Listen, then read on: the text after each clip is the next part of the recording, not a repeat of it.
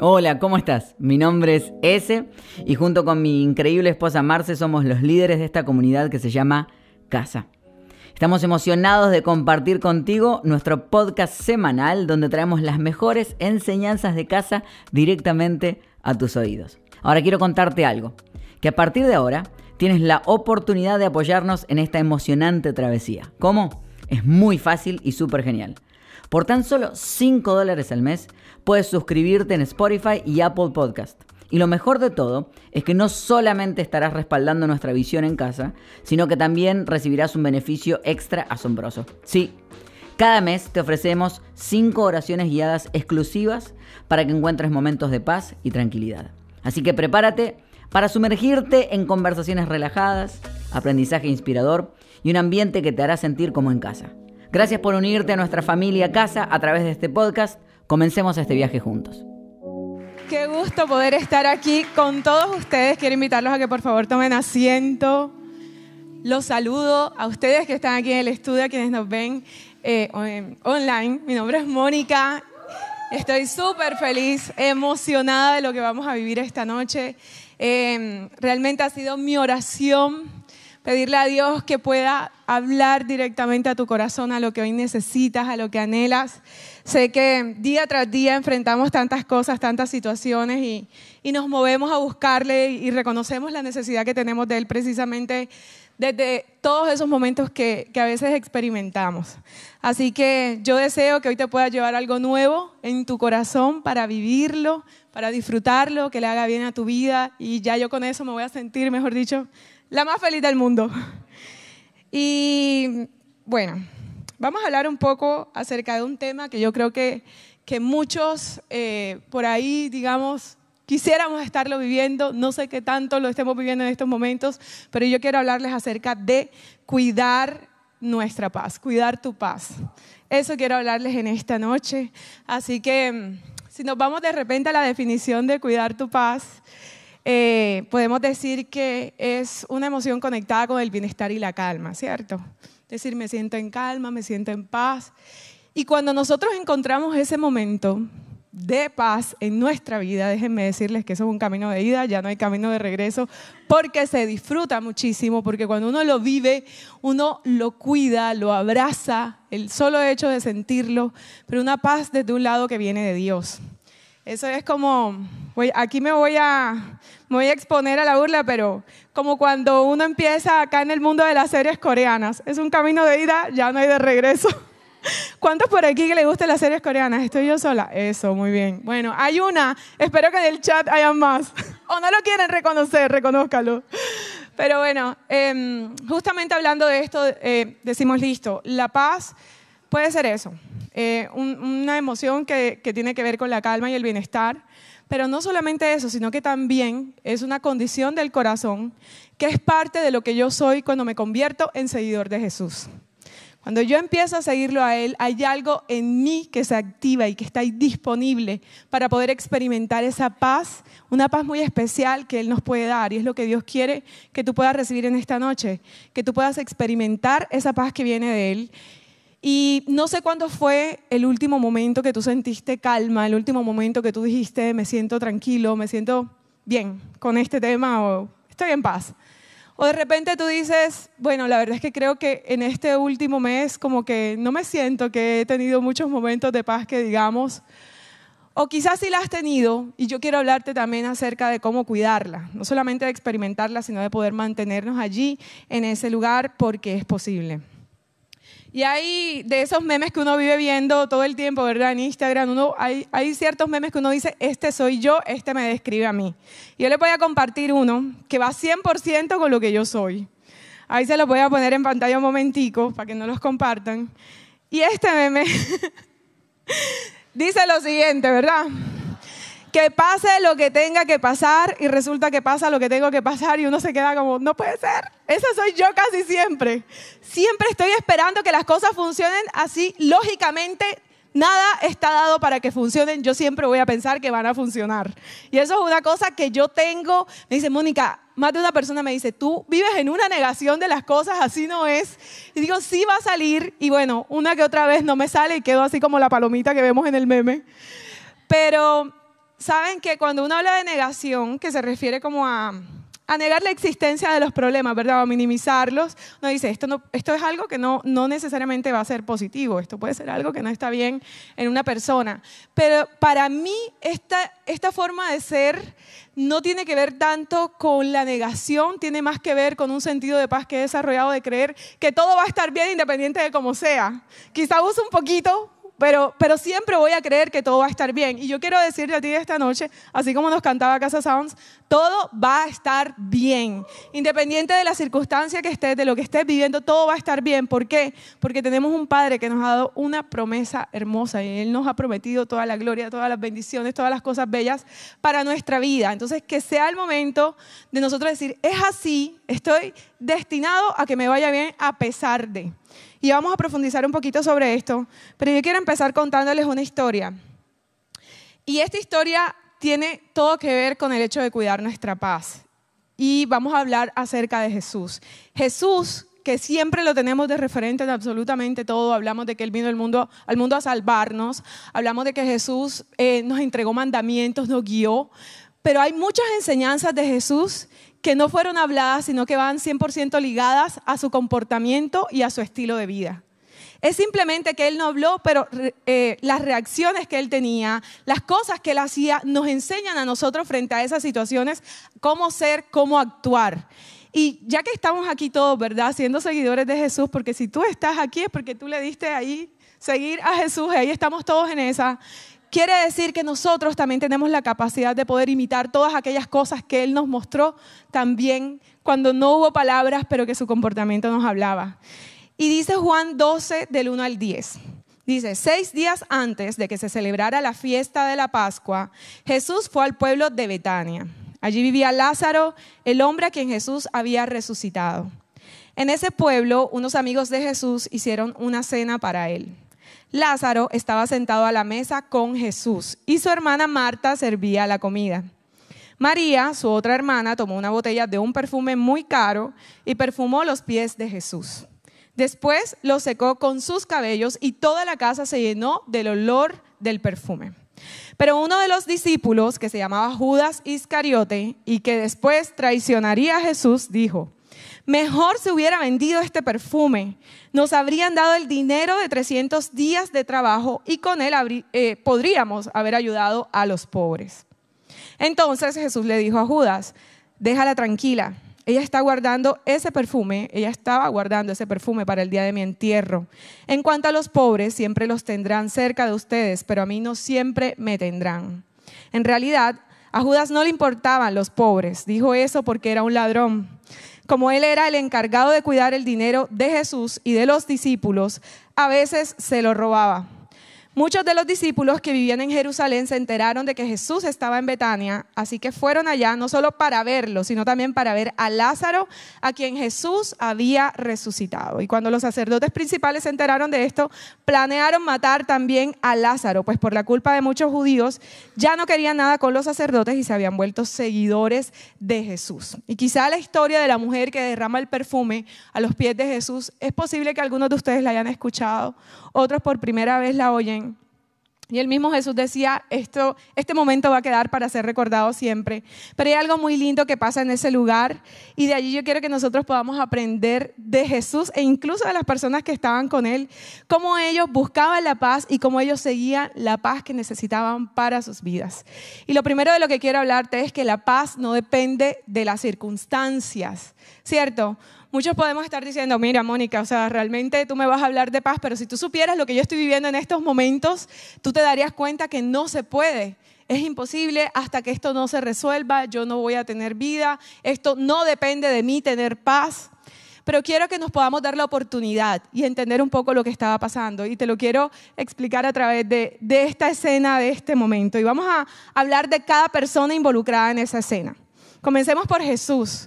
Jesús, vamos a ver el, contexto. Jesús ya estaba siendo perseguido para asesinarlo. Lo estaban buscando para matarlo. Jesús, que sabía a qué, a qué había venido, sabía que él iba a ser sacrificado, sabía cómo iba a morir y sabía que su día estaba cerca. ¿Qué podía estar pasando por la mente de Jesús? ¿Qué podía estar experimentando él en ese momento? Y vemos que hay, hay, hay narraciones de la Biblia que nos dicen sentía miedo, tenía angustia y él se lo expresó a Dios en, en oración. Pero puede ser, puede ser que en el corazón de Jesús eso era lo que había. Había una angustia, él sabía lo que estaba por pasar. ¿Y qué decide hacer Jesús? Jesús se va para Betania. Y yo le llamaría a Betania su lugar feliz. ¿Por qué? Porque en Betania estaban sus amigos, sus tres grandes amigos, amigos de toda la vida, que eran Lázaro, Marta y María. Y él llega ahí a disfrutar de la compañía de las personas que lo querían, en el lugar donde él se sentía amado, en el lugar donde él se sentía recibido. ¿Qué está pasando allí? Hay una cena. Entonces vemos a Jesús quizá en un momento de angustia buscando un lugar de descanso, buscando un lugar tranquilo, un lugar que le hacía bien a su corazón. Si nos vamos por el otro lado, tenemos a Lázaro. Lázaro, que ya había recibido este milagro de haber sido vuelto a la vida por parte de Jesús, era una persona que todo el mundo se acercaba a verlo porque decían, queremos ver con nuestros ojos cuál fue el milagro que hizo Jesús. Pero esto no le vino bien a Lázaro porque ustedes dirán, bueno, qué bien, qué bendición, recibió su milagro. Pues resulta que esto se le volvió en contra. ¿En qué sentido? En que él también se volvió un objetivo. Él lo tenían amenazado ya de muerte. Dice este pasaje que ya lo estaban buscando para matarlo también. Entonces ahí hay dos personas tipo ya... Eh, amenazadas de muerte en ese espacio, pero que aún se toman el tiempo para estar allí. Puede ser que Lázaro le dijera a Jesús, mira Jesús, yo creo que este no es el momento de venir a mi casa, yo creo que debemos ser prudentes, vamos a darnos un tiempo, porque esto se va a poner peor donde tú vengas aquí. Pero ¿qué hizo Lázaro? Lázaro recibió a su amigo. Él sabía con quién estaba, era Jesús, era el Hijo de Dios. Esa persona que yo me imagino que todos lo querían tener cerca y que todos disfrutaban de estar allí con Él.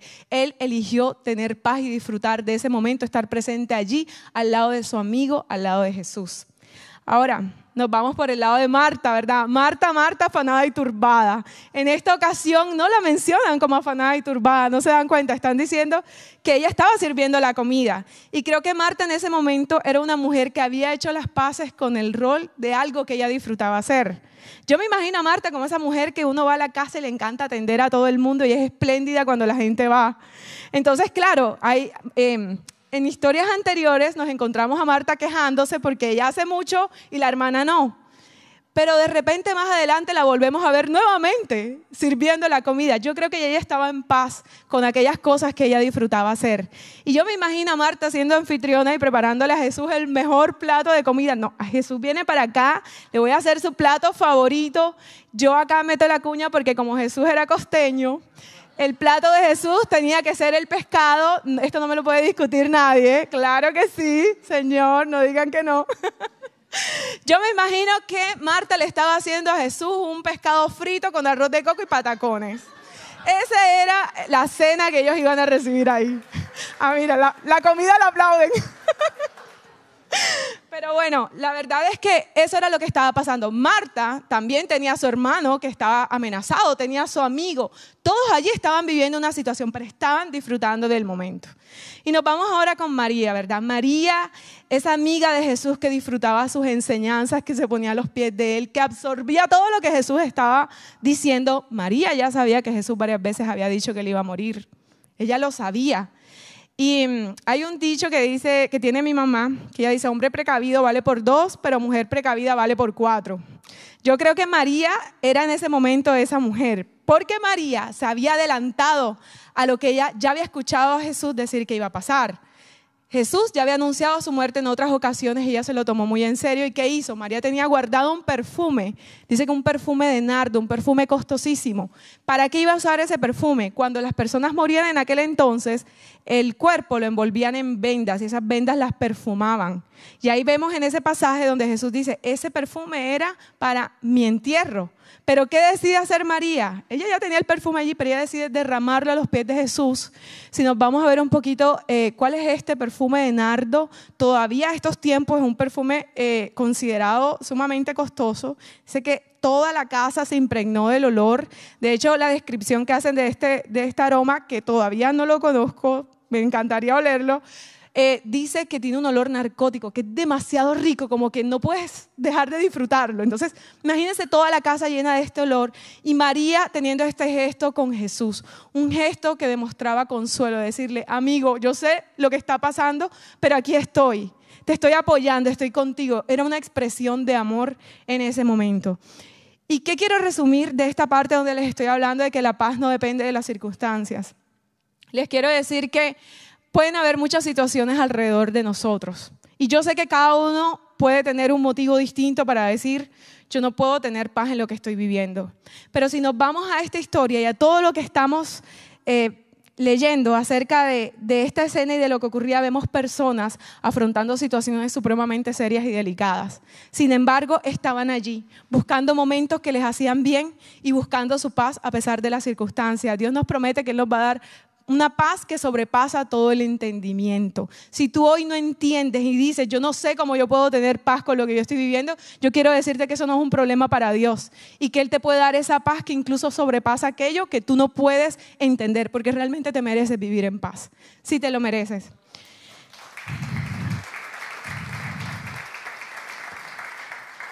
Y hablando acerca de las cosas que nos quitan la paz, yo creo que uno de los principales motivos para perder la paz es cuando nosotros somos víctimas de injusticias. ¿No les ha pasado? Cuando uno dice, me están devolviendo mal por bien, cuando están hablando de mí cosas que no son, cuando de repente en un proceso, qué sé yo, legal, tú te das cuenta que, que se aprovecharon de ti, que te estafaron, tantas cosas que podemos pasar. Yo creo que si hay algo que duele, es cuando tú te sientes víctima de una injusticia.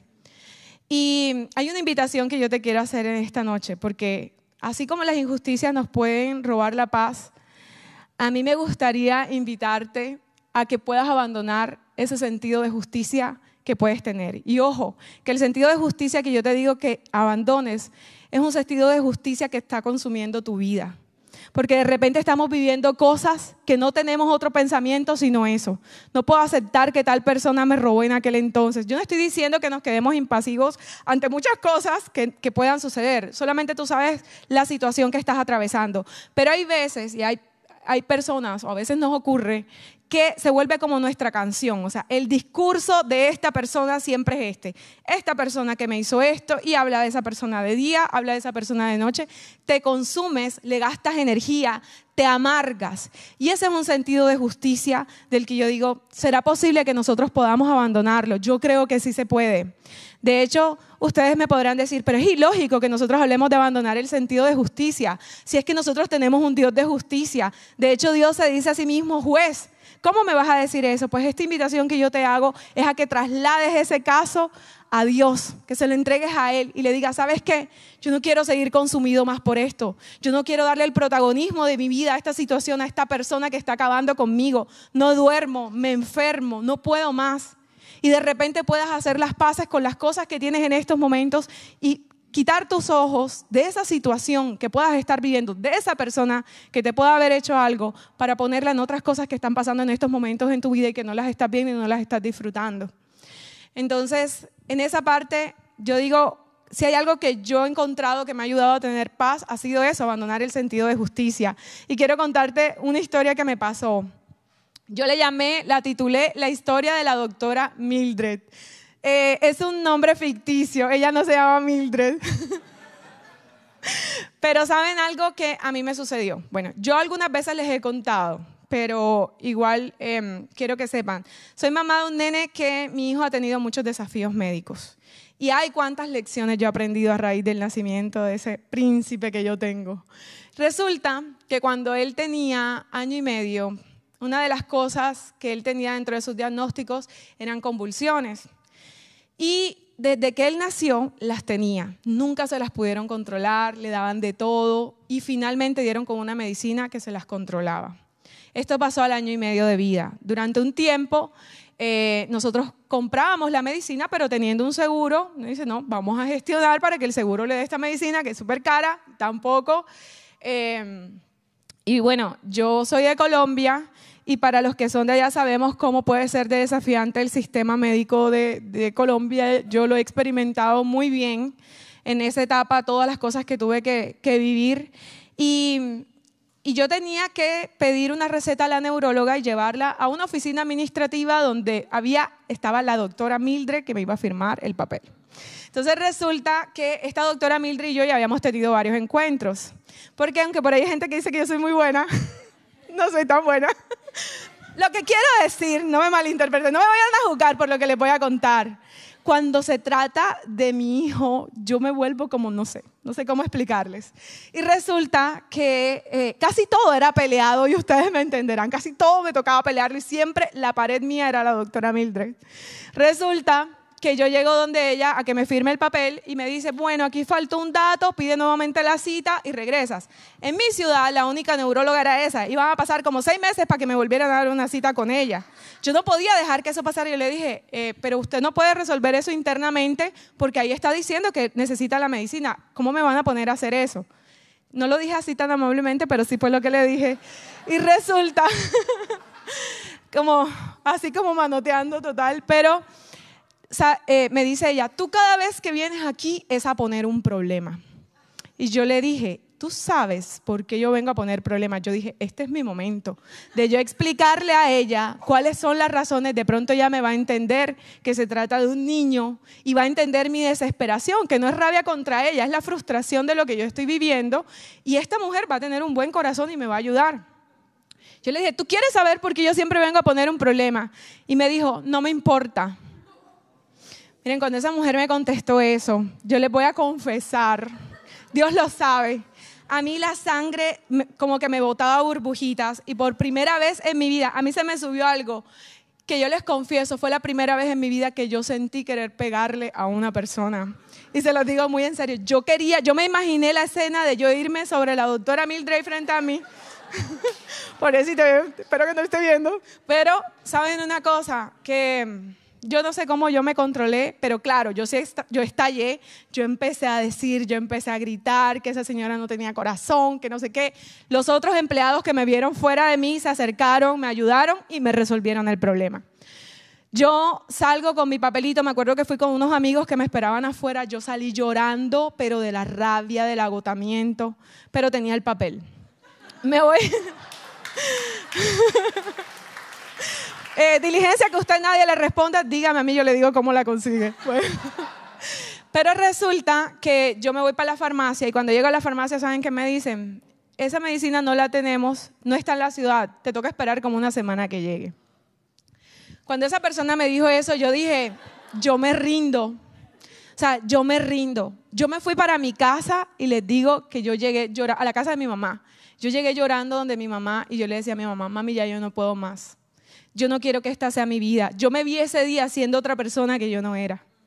Y yo le decía a mi mamá, yo no quiero que esto sea mi vida, no puede ser, pero yo no me podía quedar de brazos cruzados ante lo que estaba pasando con mi hijo. Yo decía, no es justo nada de esto, no es justo. Por donde lo miren, no es justo, nada de lo que está pasando. Lo que a él le pasa, lo que yo tengo que hacer, esta gente que hace lo que quiere y no le importa. Entonces, Em, yo recuerdo que en ese momento yo le decía a mi mamá, ¿sabes una cosa? Yo quiero que, que ores conmigo, mami. Yo le voy a pedir un milagro a Dios, porque ya yo no quiero seguir más así. Yo necesito que Emanuel no necesite más las medicinas estas. Yo no puedo seguir. Y, y, yo les quiero contar a ustedes que a partir de ese día yo me metí a orar, pero de una forma, a buscar a Dios, a entregarle ustedes saben, yo siento tanto que Dios me escuchó ese momento donde yo le dije esas palabras a mi mamá y puedo sentir contándoselos a ustedes lo que yo sentía en ese momento. Era horrible. Y, y durante casi dos años, Dios me hizo ese milagro que mi hijo no necesitó más ningún tipo de medicinas. Mi hijo no volvió a tener convulsiones. Fue impresionante lo que pasó. Y les, y les digo algo, mucho de eso motivó a que nos fuéramos de Colombia y no creo que es que Dios siempre, la solución que nos va a dar va a ser siempre esa. Yo creo que Dios sí escuchó mi impotencia y Dios ya sabía que íbamos a llegar a otro espacio donde yo no puedo negar que aquí a mi hijo no le ha hecho falta nada y no me toca. Sí hay doctoras Mildred aquí también, pero, pero, pero no así. Y, y saben una cosa, que, que situaciones como estas, donde uno dice, yo pierdo la paz por cosas así, y yo me veo peleando cosas que, que, incluso me desconozco quién soy yo, yo no le deseo a nadie. Y yo no podría pararme hoy aquí sin también, eh, sin tampoco, perdón, aprovechar y hablar de esos papás que están en esa lucha porque yo sé lo que se siente. Muchos papás que pueden estar luchando por la salud de sus hijos es frustrante, es doloroso. Creo que más doloroso que una enfermedad para uno mismo es, es estar lidiando eso. Y yo quiero que sepas que sí puedes tener paz, que sí es posible a pesar de lo que estés viviendo, sí te la puede dar Dios, yo te lo puedo asegurar. Acércate a Él, síguelo buscando así como lo estás haciendo, no desfallezcas, que Dios tiene la solución para cada cosa. Entrégale a lo que vives. Entrégale a lo que vives, que Dios se encarga de desenredar todos los nudos. Abandona el sentido de justicia cuando tú sientas que se te está consumiendo la vida en eso, porque eso no es lo que Dios tiene planeado para ti. Y quiero hablarte también desde el lado de abandonar el sentido de justicia con personas cercanas también cuando a veces nos hacen cosas. A veces cuando uno, alguien lo ofende, le hace algo que lo hiere. Yo, por ejemplo, eh, que me ha pasado, yo le digo a Dios, que descienda fuego del cielo sobre esa persona. Pero te lo entrego a ti. Pero yo voy a esperar a ver qué le va a pasar. Mentira, no. Yo se lo entrego a Dios, pero en el fondo de mi corazón yo digo, yo quiero ver lo que le va a pasar por meterse conmigo. pero saben algo, lo que Dios me ha enseñado en momentos así, donde yo he dicho, ¿sabes qué? Persona, haz lo que quieras, yo te, yo te dejo delante de Dios y yo voy a tener paz, yo voy a estar tranquila. Y a veces yo me quedo esperando como a ver qué le pasa, pero lo que me vengo a dar cuenta es que no, a veces he tenido que ver que hasta les va mejor que antes, pero sí he visto una cosa. sí he visto una cosa. Y saben que es una forma en que Dios hace justicia que a veces nosotros no alcanzamos a imaginar. Y es que Dios muda el corazón de esa persona. Y desde una sana distancia yo he encontrado formas de volver a tratar con personas que me hagan bien y se preocupen por mí después de haberme hecho mucho mal. Entonces, hay formas en que Dios sabe hacer justicia. ¿Quién como Él? Él es el juez. Déjale la justicia a Él si hoy te sientes consumido por algo. Y por último, quiero decirte, bueno, en, este, en esta parte donde te estoy hablando de la justicia, eh, volver nuevamente a esta historia que hablábamos, ¿quién sino Jesús para darnos ese ejemplo? Jesús tuvo que abandonar el sentido de justicia. Acuérdense que en esta escena él estaba con Judas al lado. Judas estaba allí. ¿Y qué hacía Judas? Más claro no lo, pudo, no lo dejar Juan en esta historia, ¿verdad? Era el traidor y el que robaba. Entonces, eh, Jesús cuando le contesta a Judas, que es el primero que reacciona por el perfume, o sea, Jesús está recibiendo un detalle de amor, lo están consolando en un momento en donde él estaba buscando un lugar donde necesitaba ser consolado. Y el primero que brinca es Judas ofendido. Y Jesús con todo y eso, me encanta verlo como es él tan, tan caballero, le dice, tranquilo, déjala tranquila, em, los pobres siempre los vamos a tener. Él le contestó algo que él sabía que Judas ni siquiera era lo que le importaba, pero Jesús le dice, los pobres siempre los vamos a tener con nosotros, pero a mí no siempre. Y a su manera, el mismo Jesús, obviamente ya eso Señor es tuyo porque ya él incluso tuvo que hacerlo. Entonces, si Jesús puede, tú también puedes. Si Jesús pudo abandonar siendo humano, viviendo las mismas emociones que vivimos nosotros, tú también puedes hacerlo. Por último, quiero hablarte de cuidar tu paz. Cuídala. Jesús buscó un lugar seguro. Jesús buscó personas que lo amaban. Yo no sé si ustedes han visto en Instagram esos GIFs que dicen My Happy Place. A mí me encanta porque son súper lindos que quieren decir como mi lugar feliz. Y yo, yo me imagino Jesús como tipo de Instagram entrando en las historias a Betania, Betania, Pin, My Happy Place, que era donde estaban sus amigos, como ese lugar donde le daba emoción llegar. Jesús se rodeó de los que lo amaban, Jesús sabía que ahí lo iban a recibir, Jesús sabía que ahí lo iban a cuidar. Él nos dio ejemplo de cuidar nuestra paz. A mí me gusta, por ejemplo, decir que casa es mi lugar de paz. Yo llego aquí, es mi lugar feliz, mi lugar donde yo he, encontrado una forma de, relacionarme con Dios muy linda y he encontrado amigos que son como familia. Mi casa es mi lugar de paz y lo cuido muchísimo, disfruto, le doy gracias a Dios todo el tiempo. Los amigos que tengo, las personas que me rodean, mi hijo, es mi lugar feliz. Yo te quiero invitar en esta noche a que tú puedas encontrar tu Betania también a que tú te preguntes quién es tu Lázaro, quién es tu Marta, quién es tu María, quiénes son en tu vida y que los visites y que les digas vamos a comer. Porque a veces nos pasa que tenemos esas personas que nos aman, que cuidan de nosotros, pero las dejamos a un lado. Entonces la invitación es a que puedas cuidar tu paz, a que te muevas a buscar esos espacios, a acercarte a esas personas que tú, que, tú sabes que le hacen bien a tu vida. Sí, Jesús lo hizo. Él nos enseñó a través de, su forma de ser, de las cosas que él hacía de una manera maravillosa. Porque muchas veces nosotros lo que hacemos es escoger espacios em, nos rodeamos de personas, de situaciones que nos roban la paz, que terminamos en conversaciones que salimos de ahí y uno dice, yo qué hacía aquí metida en esta conversación, me voy cansado, me voy agotado, me siento mal. Me, de repente hay personas que en ciertas conversaciones lo que hacen es generarnos inseguridades y no lo podemos negar. Hay veces que uno dice, cuando yo me veo con esta persona, yo me siento mal. Me dice, siempre me dice algo que no me agrada. ¿Qué haces allí? ¿Qué haces frecuentando esos espacios? Y sé que puede haber personas que dicen, bueno, en estos momentos no, no tengo opción de moverme, de, de alejarme, pero Dios también lo sabe. Yo sé que Dios te va a ayudar y te va a guiar. Pero aún para ti, yo te lo digo, ¿qué haces allí?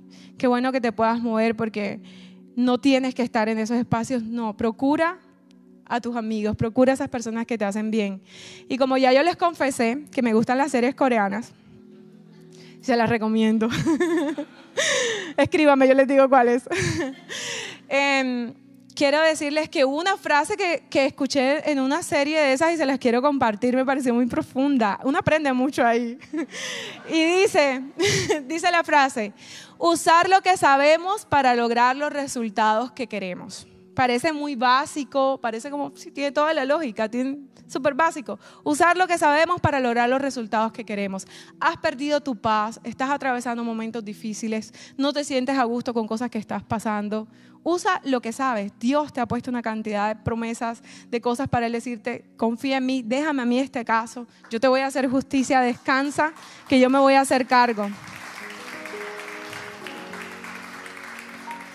A veces nosotros queremos o decimos, bueno, que Dios se haga cargo. Ustedes saben que en diciembre mi hijo cumplió año y una persona que me dijo, yo estoy esperando a que Dios me ponga en el corazón qué regalo darle.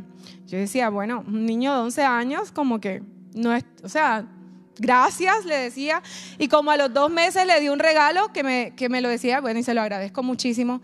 Pero saben una cosa que yo a veces digo, a veces nosotros ponemos cierto misticismo a cosas que no lo necesitan. Porque si bien es cierto que hay promesas de Dios, hay cosas que van desde la lógica, desde tu sentido común que tú puedes hacer. Lugares de donde tú te puedes mover. Y lo que yo te quiero invitar es a que le pongas un poco de, lógica también a las cosas y digas, ok, esto no es lo que me está haciendo bien, yo me puedo mover de esto. Y que yo en mi corazón, más allá de aferrarme a tener la razón, a mi voluntad, a salir ganando, a no dar mi brazo a torcer, yo diga, yo voy a decidir tener paz porque quiero disfrutar las cosas que realmente valen la pena en mi vida. Y ese es el mensaje que yo te quiero dejar en esta noche. Que abandones ese sentido de justicia que puede estar consumiendo tu vida. Que no se trata de rendirte, se trata de dejar que Dios sea juez. Que cuides tu paz, que busques tu lugar feliz. Que te acerques a Dios y experimentes esa paz que sobrepasa todo entendimiento. ¿Qué les parece si oramos? Vamos a cerrar los ojos donde estamos y darle gracias, Señor Jesús. Te damos gracias realmente por esta noche. Gracias por lo que nos enseña. Gracias por lo que nos hablas. Gracias porque tú miras nuestros corazones porque tú sabes en esos momentos de silencio, a veces esas lágrimas que nadie más ve, que tú estás viendo. A ti no se te pasa un momento de dolor de nosotros, a ti no se te pasa un momento de tristeza. Tú sabes cada cosa que estamos viviendo, somos tus hijos. Tú eres un padre que nos ama, tú eres un padre que nos cuida.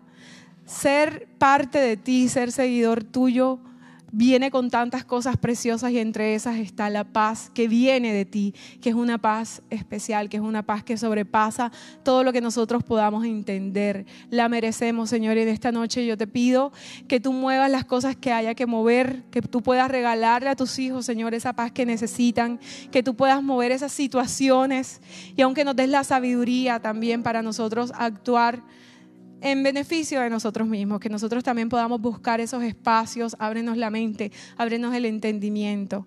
Y como siempre me gusta decírtelo, Señor, sorpréndenos con todo lo lindo que tú tienes para nosotros, porque no solamente nos quieres regalar esta palabra para que podamos descansar esta noche, para que podamos tomar decisiones, sino también porque con eso vienen cosas más lindas que tienes preparadas, Señor, cosas bellas que están pasando ya, que están llegando a nuestra vida, Señor, y que ya no vamos a tener nuestro corazón ni nuestros ojos puestos en cosas que no merecen la pena. Vamos a poner nuestros ojos en ti porque queremos vivir lo que tú vives, queremos tener lo que tú tienes, queremos ser cada día más como tú. Gracias por enseñarnos y gracias por dejarnos estar hoy aquí delante de ti. En el nombre de Jesús te oramos. Amén y amén.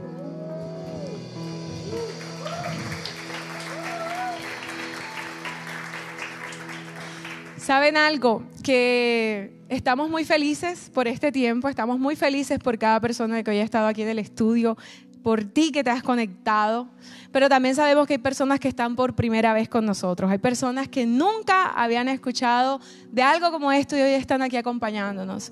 Y este momento quiero dedicárselo a cada uno de ustedes. Si es tu primera vez aquí, quiero decirte que te recibimos con los brazos abiertos, pero que también queremos invitarte a que seas seguidor de Jesús, a que le digas a Jesús en esta noche, yo te necesito.